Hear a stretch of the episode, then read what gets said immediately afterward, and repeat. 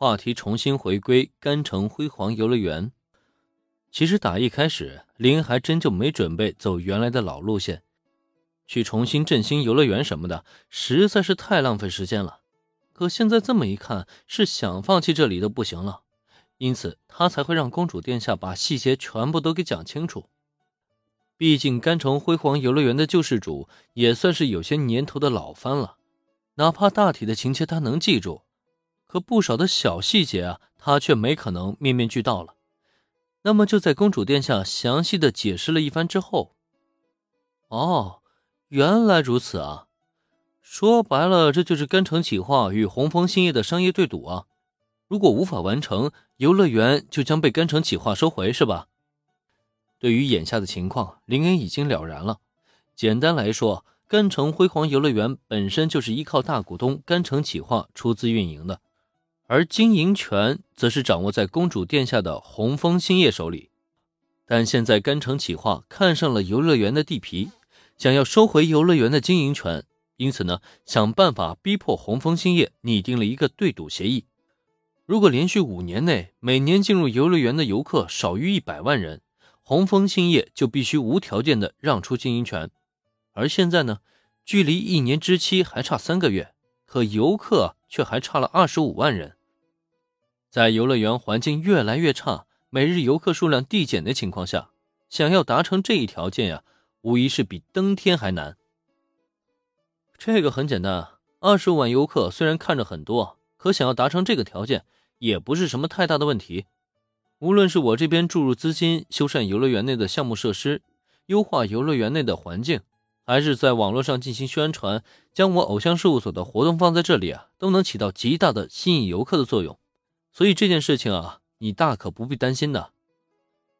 想要达成这一条件，对于拉提法和千头五神灵他们来说，的确是比登天还难。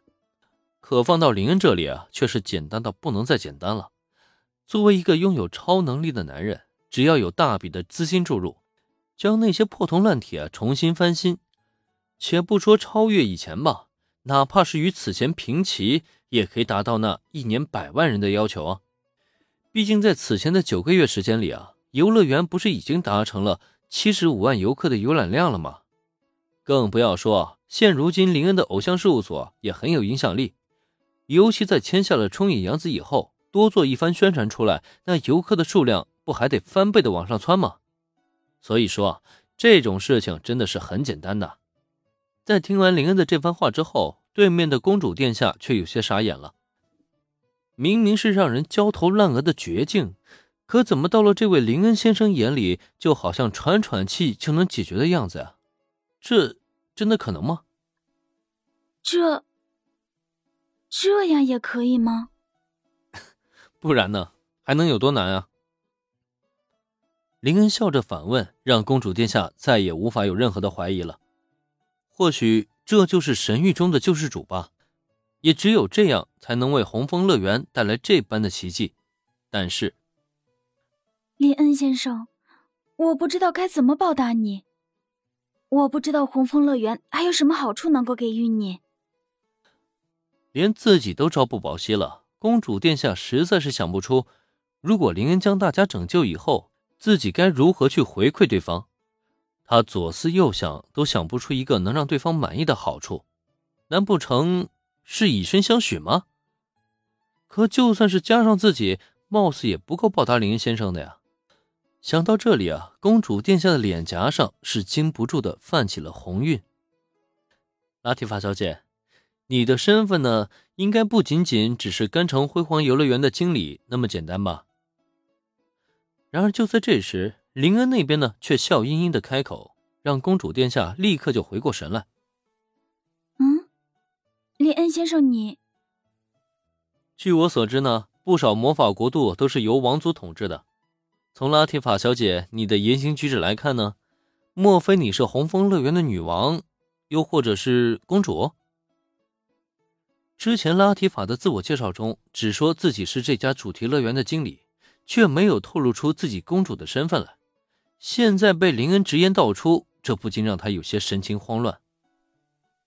这。林恩先生，你说的没错，我就是魔法国度红枫乐园的第一公主，真的非常抱歉，没有把我的身份说清楚，但我并不是故意隐瞒。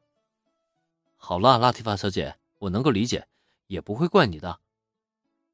生怕被林恩误会的公主殿下忙不迭的开口解释，但对此林恩却是笑着摆了摆手，表示自己根本就不在意。其实我想说的是，无论是我雇佣红枫乐园的居民作为员工，还是我出手保下甘城辉煌游乐园，最终的结果都是我夺走了属于拉提法小姐的权利。关于这一点啊，拉提法小姐，你就一点都不介意的吗？